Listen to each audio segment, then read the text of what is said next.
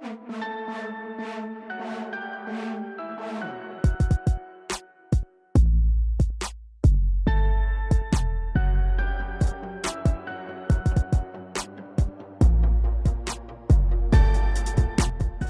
hola, ¿qué tal gente? ¿Cómo están? Sean bienvenidos una vez más a este su podcast, El Rincón Entrópico. Para los que no me conocen o no me recuerdan, me presento, yo soy Oscar Banadrán, el host de este podcast, en el que vamos a hablar acerca de mitos, leyendas, fenómenos paranormales, casos de ciencia, historia, cultura y bueno, básicamente de cualquier cosa que se me ocurra.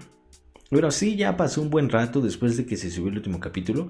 El último capítulo fue el número 26 en el que hablamos acerca del origen del día de San Valentín, que eso fue hace ya bastante rato, hace como un par de meses, de hecho se publicó el mismo día de San Valentín, pero por cuestiones de agenda de, este, de la universidad, que por suerte ya se acabó, este, y de muchas otras cosas, también cuestiones de salud, pues no pude grabar, no pude grabar, pero bueno, pues este, los que a lo mejor los que me siguen en Instagram ya pudieron, estuvieron más atentos más bien a, a este rollo. Y bueno, sí, para darles un aviso antes de durante todo este tiempo que estuve ausente, este no me estuve haciendo tan menso en cuestión del canal. Pues para que tengan más accesibilidad al podcast, este, ya decidí expandirnos. Por lo cual el podcast ya está disponible en varias plataformas. Spotify, obviamente, que es Spotify y YouTube son las principales en las que siempre he estado. Y Además ya también estamos disponibles en lo que viene siendo Amazon Music y Google Podcast para que pues si a lo mejor una de estas plataformas es de su preferencia pues ya nos pueden encontrar aquí también. Y también agradecerles por mucho a agradecerles mucho el apoyo a toda la gente que nos está empezando a escuchar, la gente nueva que conoce el podcast, lo descubre y se queda. Eso es muchas gracias. Este, pues a la gente de allá del Salvador, de Honduras, de Costa Rica, este, creo que de República Dominicana, este, a toda la gente de por allá, toda la, gente de Sudamérica. Muchas gracias a la, gente de Colombia, a los que ya nos seguían. Muchas gracias por el apoyo, gracias por la confianza y esperamos que el contenido sea de su agrado. Bueno, creo que hasta aquí este, estamos bien de, avisos. Y vamos a empezar con un tema, un, tema digno de este, de este regreso.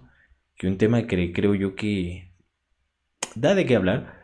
Es un tema bastante extenso que traté de sintetizar, de resumir un poco para que sea más práctico, porque si quiero o si ustedes quieren, la neta, este, este episodio, este tema nos da como para tres episodios. O sea, sí está bastante interesante. Yo me estoy metiendo este, por, por varias fuentes y da de qué hablar este tema que, es de los que nos gustan aquí en el canal, sobre ufología, teorías conspiranoicas, que creo que les va a gustar.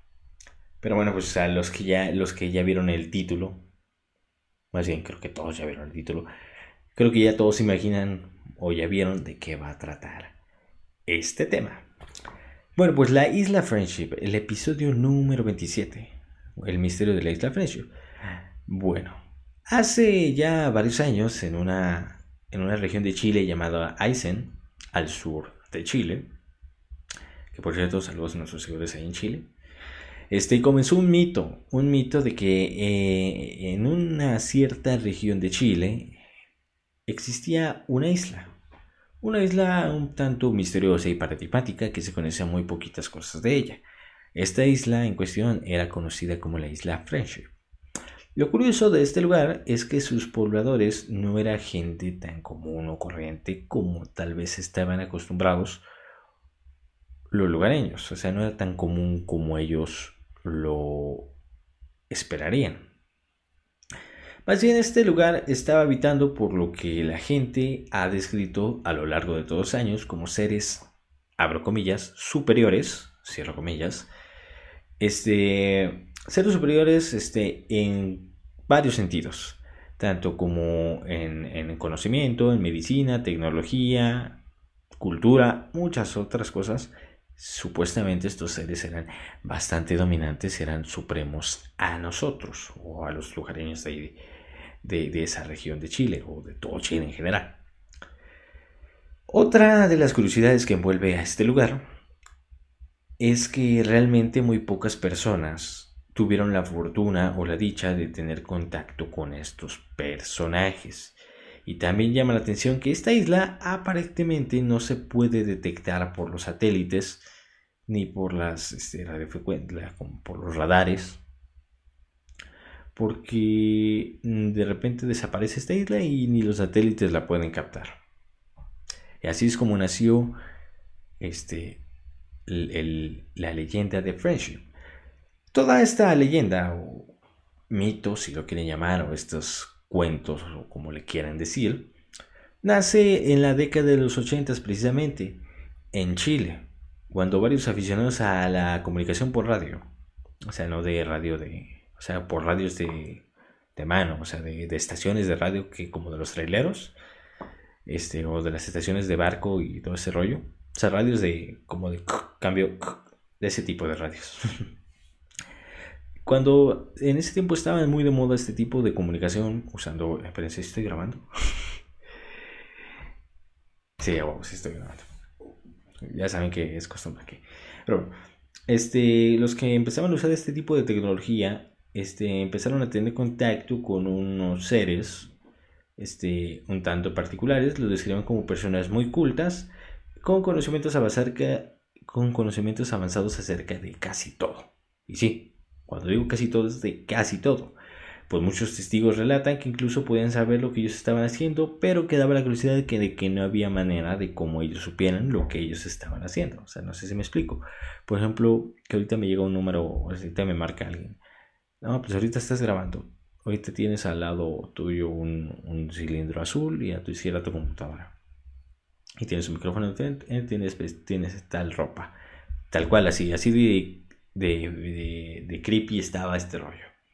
Asimismo, también podían predecir eventos y muchas otras cosas, lo cual llamó mucho la atención de los afortunados, quizás, no sé cómo les llamarán ustedes, de presenciar y ser partícipes de estos eventos. Algunos de los más famosos sin tener una relación duradera con estos seres, una relación duradera y constante con estos personajes, fue Octavio, un ciudadano de Santiago de Chile que en 1985 Octavio resulta que era aficionado a la radiofusión, a la comunicación con radio, junto con toda su familia que constaba de su esposa y sus tres hijas. Todos ellos eran, aficionados a la radiocomunicación. Este, Octavio contó para, para varias televisoras como History Channel y varias revistas y periódicos de, de Chile, contaba que una noche él estaba total normal, hablando por radio. Este, cuando de repente una voz, y cito, muy misteriosa, se comunicó con ellos. Y estuvo pues, platicando con el emisor de esta voz misteriosa para después este, pues ya hacer usted de una amistad. O sea, hablar casi diario con ellos o cada que se conectaban era hablar con estos seres, con esta voz. Esta voz en particular dijo llamarse Ariel, con quien Octavo relató que era muy constante, era con el que más hablaba, pero que también hablaba con otras personas de esa isla, este, que se hacían llamar Rafael, Nathanael y Miguel. Ellos decían que se hacían llamar la asociación o la sociedad Friendship. Este, y Octavio estuvo relacionándose con estos seres, con estas personas, aproximadamente por 8 años. Octavio nos relata que la plática era muy amena y que él creía que eran como científicos o conocedores de o gente muy estudiada porque eran muy inteligentes. Incluso eh, Rodrigo fue en salida el director de una organización dedicada a la, investigación ovni en Chile, pudo o tuvo la oportunidad de entrevistar a varias personas o de recoger varios testimonios de las personas en el cual estas personas habían tenido contacto con estos seres extraños. Muchos decían que eran, los describían como mormones, otros decían que tal vez eran sacerdotes americanos, y cosas así por el estilo, porque se, se, notaban como muy cultas y muy sabias. Por eso como que, que a muchos le daban esta, este trip, este viaje de que eran sacerdotes o mormones, porque eran como, como, como ese estilo, como... Sí, los mormones que de repente llegan así a su casa, los, o la gente religiosa, algo así más o menos los describían. Bueno, pues Rodrigo Fuensalida adjudica todos estos eventos, estas, estas este, extrañas comunicaciones, sospecha que todos estos acontecimientos nacen a partir de un incidente y de un evento en agosto del 85 en Chile. Muchos de Chile a lo mejor sí saben a qué me refiero, a lo mejor muchos no. Pero un día, un 17 de agosto del año de 1985, una tarde del sábado, sobre los cielos de la capital de Chile, un extraño objeto brillante fue visto por más de seis horas sobre la cordillera de los Andes. Tenía un desplazamiento pues, bastante lento hacia el sur. El fenómeno fue avistado desde diversas partes de, Santiago y también de Viña del Mar, Valparaíso, Villa Alemana y la localidad de Nogales. El paleontólogo y escritor, eh, también investigador Juan Castillo, recuerda en su libro OVNIs en los mejores testigos que ese día fue alertado por sus vecinos de que había un estaba pasando algo en la calle. Este que literal fue en pleno centro de Santiago y ahí pues sale este y se pone a observar todo, todo este evento y lo describe como de apariencia metálica y muy brillante y que debido a la, a la distancia, a la perspectiva que tenía, él sugiere que era muy grande y que era atravesado por una especie de antena que asomaba tanto hacia abajo como hacia arriba, como que lo atravesaba, como un trompo de, de, al pastor, más o menos así, pero como si fuera todo metálico y no fuera de carne. Inclusive también una televisora de un programa que no me acuerdo, un, programa de una televisora, estaban grabando en, en un patiecito y la cámara pudo captar este, este evento. No me acuerdo muy bien, este, lo anoté, pero creo que se me borró algo así. Eh, pero Octavio, aquí vuelve a aparecer Octavio a esta, a esta parte de la historia. Octavio, que, que habló con estos personajes, este, le dijeron que saliera a la calle. O sea, en ese momento Octavio estaba hablando con estos, con estos seres, con los, con los friendship. Le dijeron que mirara hacia el cielo. Octavio y toda su familia procedieron a salir de la calle. Y de la nada, este, Octavio y toda, toda su raza pudieron notar que en el cielo se miraba un objeto que sobrevolaba el área de Santiago de Chile. En palabras de Octavio dice que era como un trompo brillante y metálico. También este, bueno, pues esto fue básicamente lo que pasó ese día, el 17 de agosto del 85 ahí en Chile. En cuestión a, Friendship, se lograron recoger otros este, testimonios, como de alguien que se identificó como Mónica, que dijo que sentía mucho miedo de estas personas ya que podían saber más de lo que ella estaba haciendo sin siquiera estar presentes, lo mismo que le comenté. Por ejemplo, ellos no sabían ni a lo mejor qué estaba cocinando o cosas así y ellos acertaban. O sea, eso como que les causaba un poquito de conflicto, sabían sus círculos sociales, todo ese rollo, así como su estado de ánimo y su estado de salud. Qué creepy, ¿no? Uno de los casos de, las personas que también estuvo en contacto con esta, con este, esta asociación fue el de Ernesto de la Fuente. Ahorita vamos a hablar un poquito más acerca de este señor. Este hablaba con estos tipos y resultó que también lo habían invitado por unos meses a la isla que según Ariel, Natanael y Miguel, se encontraba en el extremo sur de Chile. También Octavio contaba que él les preguntó a los habitantes de Friendship por qué los eligieron. Ah, sí. Le pusieron Friendship a la isla porque así se llamaban, Asociación Friendship, y pues se concluyó que así se llamaba la isla. Bueno, pues Octavio dice que les preguntó que por qué, por qué hablaban con ellos y por qué los invitaban a la, a la, a la isla. Este, de miles y miles de personas, porque a ellos, a lo que Ariel y la gente de Friendship les contestó que ellos tenían una información, un código genético especial que ellos necesitaban. este, que ellos necesitaban esa información para fines que no le dijeron a Octavio y que si ellos hubieran querido iban y lo tomaban. Así, tal cual, sin avisar, como en las películas, con las, las típicas adopciones, por así decirlo, o un levantón si quieren así, si quieren tomarlo. Este, pero que no, que ellos preferían, este, tenían unos principios y Sí, tenían unos principios diferentes y a lo que ellos llamaban libre albedrío. Así que le pidieron permiso a Octavio para tomar esta información, para sacar este código genético de su cuerpo, con lo que ellos llamaban métodos muy sofisticados que según ellos tenían, y que no iba a sentir nada. Octavio pues dijo, va, jalo, o sea, ya había generado un buen, un buen ambiente de confianza con estas personas este.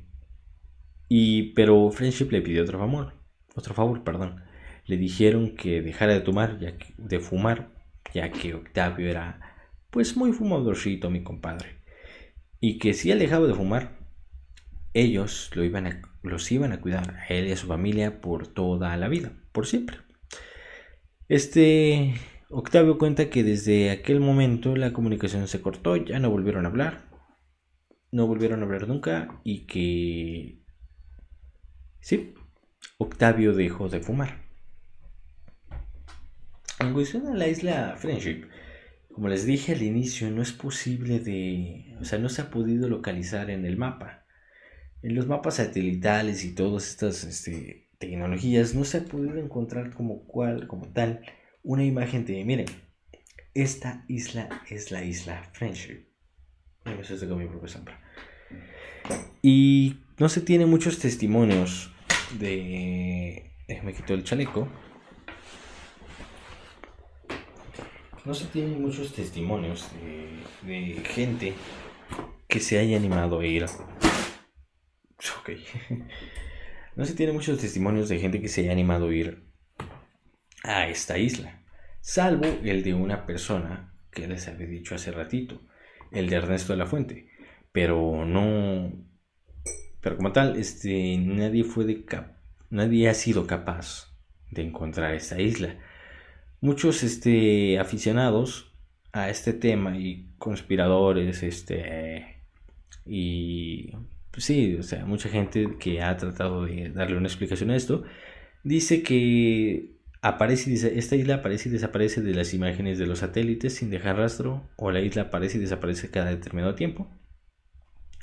O también se ha aceptado la idea de que la isla Frenzy solamente aparece a elegidos, a gente que es digna y que tiene un escondite subterráneo.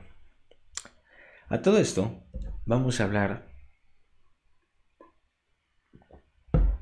vamos a enfocarnos a lo que ha mantenido viva esta leyenda a lo largo de todos los años. Vamos a hablar sobre Ernesto de la Fuente. Este señor, este, se hizo muy famoso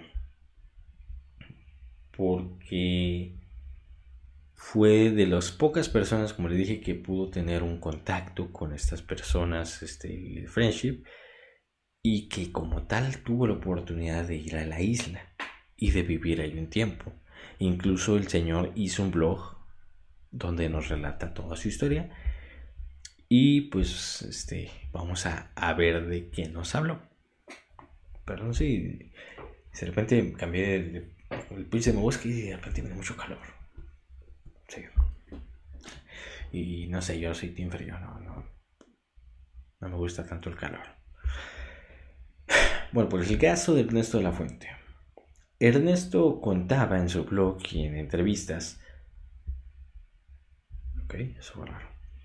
que después de algún tiempo en, lo que él empezó a usar el equipo de, comunicación por radio, se hizo amigo a través de amigo a través de radio de otros colonos, de otros habitantes que estaban instalando su, equipo, pero que estaban mucho más al sur que ellos.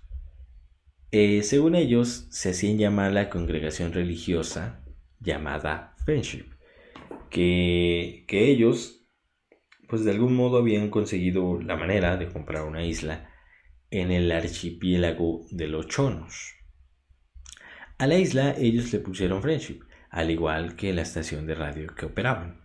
Estas conversaciones que tenía este Ernesto con, con los Friendship eran casi todas las tardes y duraban muchas horas, según fueran pues, las condiciones de la propagación magnética, es lo que nos decía este Roberto. Y bueno, a medida o a la, par de que pasaban las semanas, fueron formando una, amistad entre ellos, una bonita amistad, una relación de, amistad pues bastante con, mucha confianza, ya que este, supuestamente tenían intereses comunes y aislados a los del resto del mundo, únicos y detergentes mis compadres. Este, los Friendship se sabe que tenían un yate, el Mitilos II, con el cual pues se encargaban de abastecerse de, de, ¿cómo se dice? de provisiones y cosas así. Este, y que y se cuenta que un día, mientras el Melitus II estaba cerca de la isla Cuacahue, le llamaron, le echaron un pitazo a, Ernesto por radio para que dijeron, eh, pues cállale, ¿no? Para para, para, para conocerte, para conocerte personalmente en el muerde de Kemechi. Ahí fue donde tuvieron el primer encuentro. Ernesto dijo, y citando sus palabras, su aspecto era de las personas, su aspecto era el de las personas saludables de una edad indefinible entre los 35 y los 55 años. Su cabello era rubio, oscuro, y ojos claros y piel tostada por el sol. Su estatura era bastante más allá de la media, imagino que de la media de Chile. Pero lo que más llamaba la atención era la paz que irradiaba su presencia. Eso está muy raro. O sea, yo creo que mi compadre se sentía muy cómodo con ellos. Y Ernesto contaba que entre más conocía a estas personas, más le fascinaba y más se sorprendía con todo lo que ellos sabían, con sus conocimientos y la cultura que según él eran increíbles. Lo más extraño es que supuestamente Friendship no seguía los mismos regímenes o los mismos principios que a lo mejor todos estamos acostumbrados. Por ejemplo, que las matemáticas de ellos no tenían de base 10, no eran decimal, sino que ellos utilizaban el sistema en base 10 lo que a veces para, para ciertos cálculos o para ciertos fines se transformaba en 60. También el método de medicina partía de diferente lugar. Por ejemplo, aquí, bueno, eh, la, la medicina convencional se fija su atención en, en, el cuerpo, en las enfermedades del cuerpo, en los defectos del cuerpo, pero que Friendship basaba sus principios de medicina en un cuerpo sano. De ahí partían, pues. También eran expertos en historia, en antropología, paleontología, astronomía, física y muchas otras cosas más, que según Ernesto eran unos sabiendos de todo. Eh, que, que incluso algunas veces contradecían a lo que nosotros sabemos. Esto llevó a que Ernesto pudiera tener grandes pláticas con, con Ariel, con Rafael, con Gabriel, con Natanael, con, con, Miguel, este, que pues, eran los nombres que ellos, con los que ellos se identificaban. Ernesto en alguna ocasión les preguntó que de dónde sabían tanto, cómo sabían tanta información. Pues ellos ahí humildemente, como dijo Jorge, le contestaron que ellos eran realmente unos ignorantes que no sabían mucho y que solo se limitaban a poner en práctica todos aquellos conocimientos que les entregaban, lo que ellos llamaban como ángeles del Señor. Ernesto creía que este término, ángeles del Señor, era simplemente una figura literaria este, que usaban dentro de su religión. Pero poco a poco en las pláticas, mientras salían los temas, este de repente ellos decían que no iban a poder que porque los ángeles del señor iban a bajar a la isla y que una, en alguna ocasión Natanael le dijo que se tenía que retirar de la radio porque los ángeles del señor lo estaban llamando cositas así es lo que más le llamó la atención a Ernesto de, los, de estos seres, de estas personas. De estos tipos en cuestión. Bueno, pues este.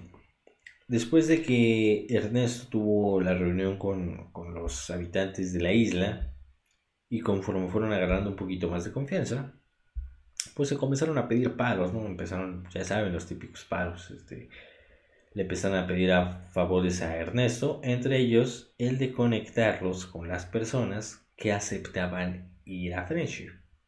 Ojo, aquí ya. Trata de personas, qué pedo, ¿eh? Bueno, pues según Ernesto, lo que él tenía que hacer era muy fácil.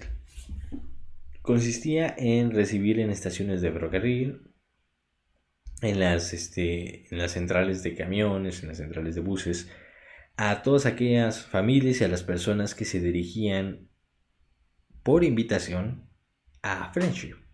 Llevarlos en su carro, en su vehículo, hasta cualquier puerto que estuviera cercano a un punto donde el Mitilus 2 los recogería. Él cuenta que lo hizo en repetidas ocasiones y que incluso recordaba los, nombres de las familias. El que más le sonaba, el que más recordaba era la familia Lucero, que no era como tal el apellido de la familia, sino que así los, este, identificaba Friendship. Este, bueno, como tal ellos así se, se identificaban en radio, perdón. Este, sí, esta familia, la familia Lucero, así se, como que era su gamer tag, su nickname en el mundo de la red de comunicación. Ariel le dijo a Ernesto que se trataba más o menos de, más y menos, ahí vienen de quién, de Octavio. La familia Lucero se cruzó en determinado momento con, con Ernesto. Este, pues sí, la familia de Octavio eh, se consistía, como le dije, en su esposa y sus tres hijas, que según Ariel llegarían en una fecha determinada a la central de buses del puerto Mont.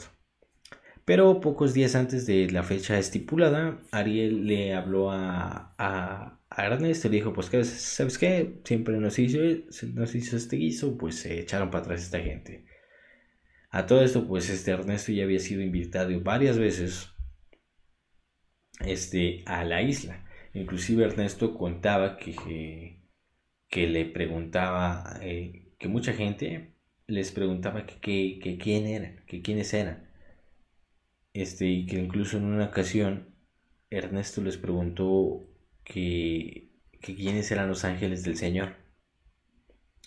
Y Ariel le contestó que o sea, como que le dio el avión y le dijo, pues sí, ya te invité muchas veces para que, los conozcas, ya te invité muchas veces a la, a la isla para que nos conozcas.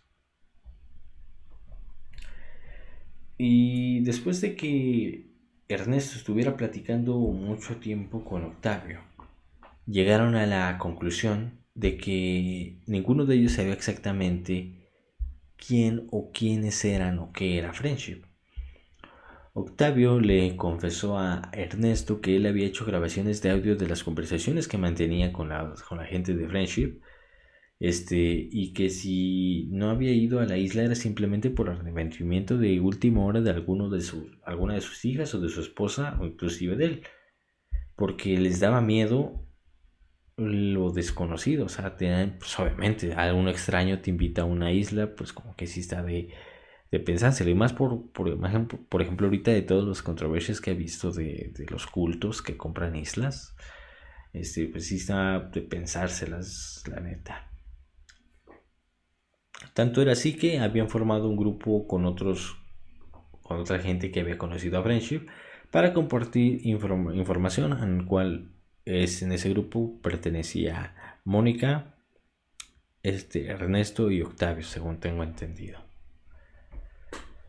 Bueno, pues después de mucho tiempo de que Ernesto estuvo conectando gente y cosas así. Mm. Perdón. Ernesto terminó por aceptar la invitación. Dijo, pues ¿saben qué? Jalo. Voy a Fresh. Cuenta que navegaban por un canal eh, relativamente ancho él iba ya en el Mitilus 2, que iban muy pegados a la, al, estribor. Alberto, el capitán de, de Mitilus 2, le explicó que era porque la marea era muy baja y que pues tenían que ir pegados a la orilla. De repente, pues el, barco gira muy, muy brusco y se, se clava en el centro del canal y de la nada pues empieza a ver a lo lejos como a lo que él dice que eran como unas 5 millas de distancia empezaba a denotar una isla que era un poco particular entre los demás que la rodeaba que él decía que era superior al resto y pues hacia allá se dirigieron llegaron al embarcadero este Ernesto lo, describe como un embarcadero plano la superficie del embarcadero era plana, de concreto y no tenía barandales. Eh, al fondo y pegada a un cerro se veía una vieja caseta que se miraba ya un poco deteriorada. Que no estaba, o sea, según él no era de como más de 5 metros de frente, o sea, no tiene 5 metros de la, no más de 5 metros de largo, y tiene una pared larga que daba hacia, hacia, hacia un acantilado de unos 15 metros de altura. Tiene una puerta grande de madera. Cuenta Ernesto que el lugar se mira muy deteriorado y abandonado, oxidado y pues un poquito maltratado, que inclusive había plantas creciendo en las paredes de la construcción. Alberto, el capitán de, este barco, sacó una llave, la metió en, el, en un candado oxidado que estaba en la puerta y la abrió. Cuenta que adentro estaba muy frío y húmedo, que no había mucha luz más la que se colaba por las rejillas del techo. Cuenta que al fondo se veían tres, tres estantes metálicos despintados y oxidados. Dos de ellos no tenían puerta y el otro tenía una ya colgando. Este, dice que movieron, se movieron hacia el del medio y Alberto pues movió algo, hizo algo que hizo que se abriera una se abriera el fondo del mueble. O sea, literal daba hacia el cerro. Se metieron porque había una habitación muy oscura, entraron todos, cerraron la puerta, cerraron muy bien la puerta que comunicaba esa estante con la cabina que habían encontrado. Bueno, a la que llegaron y que después de aproximadamente 20 segundos el lugar es que eso algo tarde, gente, perdón. Este, el, lugar se, pues, se, empezó a iluminar y ahí estaba Ariel. Tenía en su mano un control remoto, que sí era un control remoto, incluso menciona la marca, era, una, era un control remoto Sony, con el que al parecer controlaba la luz y la temperatura. Cuenta que eh, en su viaje ya estaban dentro del cerro y que no se veía ninguna puerta pero que después de un rato una, una roca que formaba parte de una pared se empezó a retroceder y se empezó a hacer para atrás, para atrás, muy despacio, hasta que dejó dos metros de cada lado y pues por ahí ingresaron todos. Eh, Ernesto contaba que se miraba, bueno, que estaba atónito, no sabía qué decir. Pues creo que es lógico, ¿no? Que te pongas así de mal viajado mucha carga informática para, para un solo día, ¿no? Esta ya después pues, lo llevaron a una, a una nueva habitación y que ya, ya había muebles. Que había muebles, computadoras y en una ya se encontraban tres personas. Uno era a quien identificó como Gabriel y el otro a Elga. Y a otra, un tercero al que él no conocía. Dice que todos vestían buzos blancos y Ay, perdón. Y que los abrazaron y que había otra persona que se llamaba Sifred que llegó con ellos a la isla ese día y empezaron a hablar este, en alemán. Lo, que era Elga y el tercero al que no conocía empezaron a hablar con Sifred en alemán y incluso que Sifred estaba llorando, se le veían lágrimas de felicidad, me imagino, o de emoción.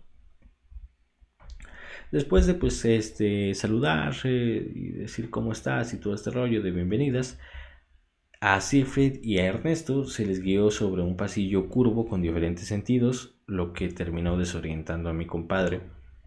Llegaron a una especie como de un vestidor muy amplio, donde, eh, donde dos, dos hombres les pidieron que se desnudaran, que se quitaran la ropa en pequeños cubículos individuales. Dice que todo era blanco con excepción de unas molduras o pequeños detalles en aluminio.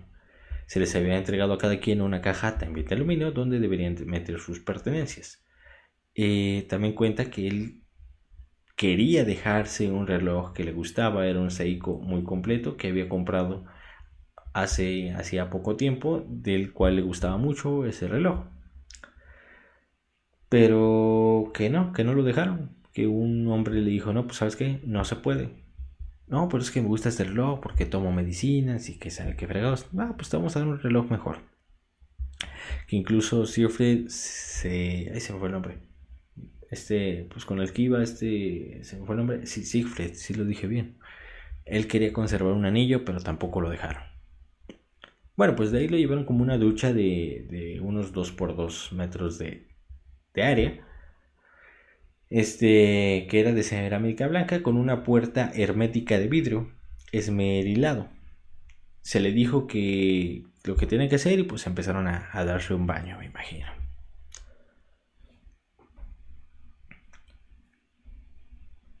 Y bueno, terminando su año, dice que pues que empezó a olvidar todo como que le empezó a dar una, algo que terminó olvidando muchas cosas. Él dice que desde ahí su memoria le empezó a fallar. Así no, no tanto así como, como de repente, sino como en pequeños fragmentos. Que sí recordaba algunas cosas. Por ejemplo, como flashbacks. De hecho, así se llama el capítulo. Bueno, ese fragmento del blog, ese apartado, flashback Dice que recuerda que después de un largo baño pasó a otra habitación donde estuvo como unos 15 minutos, que la, la temperatura empezó a subir, lo que le hizo sudar. Luego entró alguien como con una manguera de bomberos que aventaba polvo blanco con olor a, cito, remedio, no sé a qué se refiere, con el que lo roció él ante todos estos recuerdos y todas estas preguntas, eh, para él las respuestas eran lógicas, o sea, como todos cuando nos pasa algo extraño, pues él le, buscaba la respuesta más lógica. Según él no había nada del otro mundo, era una isla como todas las demás. No recuerda qué le hicieron, pero lo que sí recuerda es que era comida común y corriente y que vivían, pero sí, vivían bajo la tierra con algo de comunidad. Y ahí nos empieza a relatar varios flashbacks, varios recuerdos que él recuerda, valga la redundancia. Por ejemplo, la historia del almuerzo. Dice que iba avanzando, avanzando por, por un pasillo con una bandeja de plástico en un casino que era normal como los demás casinos y que al otro lado de un mesón se veían diferentes este, manjares, por así decirlo, y que escogió tres choros zapato que es una especie de molusco tradicional de allá, un guiso de carne y legumbres y un postre de gelatina. También constaba, contaba la, historia de una habitación, dice que él vivía, que él recuerda que vivía en una habitación de aproximadamente 3 por 3 metros, con una cama, una mesita de noche, con una terminal de computador, de computadora, perdón, y con una ventana que daba hacia el exterior que él recuerda que la, la temperatura era muy constante, más o menos como unos 20 grados centígrados, lo que para él le, es satisfactorio porque recordaba que las temperaturas que él estaba acostumbrado en sufrir en Chiloé, Chiloé eran bastante bajas. Recuerda que era, tenía libertad de movimiento en las instalaciones, que podía recorrerlas como él se le, se le, se le antojara. Recuerda que fueron que poco a poco fue recordando detalles, por ejemplo, que todo todo se controlaba por computadora, lo que para él no era común en los 80 a finales de los 80 por allá. Decía que había una, una piscina controlada por temperatura, con tres grandes, también había tres grandes invernaderos, salones con televisión satelital y otras comodidades que él jamás se habría imaginado. Y que él siempre se, se encontraba con mucha gente en los bandillos y que todos estaban sonriendo, pero que nadie hablaba fuerte. Dice que nunca vio una clínica o un hospital. Este, y como tal, esa fue la historia del viaje de Ernesto de la Fuente. Y pues no recuerda cómo, pero de repente ya estaba en Santiago de Chile. Y la gente cercana a él le decía, eh, planeta, le estás tirando león. Hay cosas que no nos estás diciendo. Este, empezó a, a correr la leyenda de que Ernesto era como un agente secreto, un agente encubierto de Friendship y que él sabía cómo llegar a la isla. Y un dato curioso y de los más impresionantes de este tema es que Ernesto de la Fuente tenía cáncer. O sea, era muy fumador en exceso y el vato tenía cáncer. Después de ir a Friendship, ya cuando estaba en Santiago de Chile, se dio cuenta de que desapareció. Todos sus malestares que le causaba el cáncer ya no estaban. Y era porque efectivamente, de alguna manera u otra, en Friendship le quitaron el cáncer. No se sabe cómo, no se explica. Lo único que dice él tal cual, él decía en las entrevistas, lo único que sí sabía era que me sentía bien y que ahora nuevamente tenía ganas de vivir. Claro, pues que desde aquel momento ya le, cambió su punto de vista, la, gente pues ya le parecía más amable, apreciaba las pequeñas cosas de la vida. Inclusive dice que él nunca había sido religioso, pero que ahora tenía, que ahora estaba convencido de la presencia de un Dios. No un Dios como los católicos, los judíos o los protestantes, simplemente Dios. Él tiene su propio concepto de Dios. Dice que él sentía una presencia divina todos los días este, pero que él dice que no recuerda quién le inculcó todo eso. No recuerda haber ido a clases como de catecismo, cosas así. Simplemente están ahí. Como lo de la película de Transformers, donde a Sam le incautan, digo, le, le impregnan estos símbolos que él no sabe cómo los obtuvo, pero que simplemente recuerda los, símbolos que tiene, donde está la, la, la llave para que bueno, pues ya me metido mucho tema. Pero sí, más o menos de ese, de ese estilo. Y de ahí, pues la vida de, Ernesto cambió. Se volvió a enamorar a los 50 años, con quien él juraba que iba a ser su esposa a lo largo de, toda la vida. Este.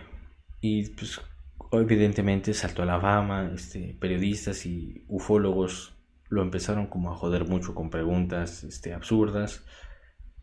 Este, literal, cualquier día o hora de la noche, los vecinos lo miraban raro. Incluso las amistades y sus parientes también lo, lo tachaban a loco. Y empezó a molestar vivir en Santiago de Chile y así que se mudó a un pueblo olvidado al norte de Chile donde según él el tiempo era largo, la gente es buena y el alcalde es honesto. Dice que, que, después de 10 años de haber ido a Friendship, empezó a tener flashbacks en el que se miraba conversando con Ariel de no más dos o tres segundos. En el año 2000 comenzaron a repetirse estos flashbacks. Este, y entonces, en para ese entonces, Ernesto no quería hablar sobre esto con nadie. Pero a partir de estos flashbacks, fue que empezó a escribir su blog. Porque dice, ¿cómo es posible que una persona que acaba de salvar mi, mi, mi, mi, vida, cómo es que una persona que se acaba de salvar de la muerte no recuerde cuánto tiempo permaneció en el lugar? él, contaba que, siempre respondía cuatro o cinco días. Pero dice, ¿cómo es que no me acuerdo? Y respondo siempre cuatro o cinco días y no tengo noción de cuánto estuve, con quién estuve, ni nada. Que incluso el vecino siempre le preguntaba y que una vez le reclamó, ¿hasta cuándo repetís lo mismo? Porque siempre le decía que decía como cinco días. no menos de una semana o cuatro o cinco días. Y él dice, ¿por qué si yo estuve cuatro o cinco días, o tal vez mucho más, recordaba solamente una comida? Y con todo lujo de, detalles, él, recuerda, por ejemplo, una comida. Lo de, los de los, los de los moluscos y el postre de gelatina. Recuerda los detalles del casino, la habitación. Decía que era muy agradable quedarse dormido en una cama, solo en la noche. Bueno, pues empezó a escribir su blog, ganó más fama, pero desafortunadamente Ernesto de la Fuente, que mantuvo viva esta leyenda por décadas, falleció en noviembre del 2019, hace poco, a la edad de 79 años. Y sus escritos en su blog mantienen vivo la leyenda de Friendship hasta el día de hoy. De hecho, de ahí saqué bastante información, más que nada sobre sus testimonios, que ahí se los voy a dejar en la, en la descripción este, este blog, para que lo lean más a detalle, porque hay cosas que no incluí, porque, como les dije, si no, aquí nos llevaremos mucho tiempo. Pero sí, como tal, esta fue la historia de Friendship, la isla, la asociación, la congregación, como le quieren llamar, secreta Cuéntenme qué les pareció, la habían escuchado la gente de Chile. Me imagino que sí, ¿no? Ya la conocían, cosas así, conocen algo así parecido, pero pues nada. Regresamos con el rincón trópico, gente. Regresamos ahora sí. Espero que para quedarnos más rato. pero pues nada. Espero que les haya gustado este episodio. Y pues nada, nos vemos la siguiente semana con otro episodio más en el Rincón Trópico. Síguenos en todas nuestras redes. A mí me encuentran como Oscar-B B, perdón, en Instagram, Facebook y TikTok. Al podcast lo encuentran en todos lados como el Rincón Entrópico en Instagram, YouTube, Facebook, Spotify, Amazon Music, Google Podcast y YouTube. Pero pues nada, nos vemos la siguiente semana. Cuídense mucho gente, hasta la próxima.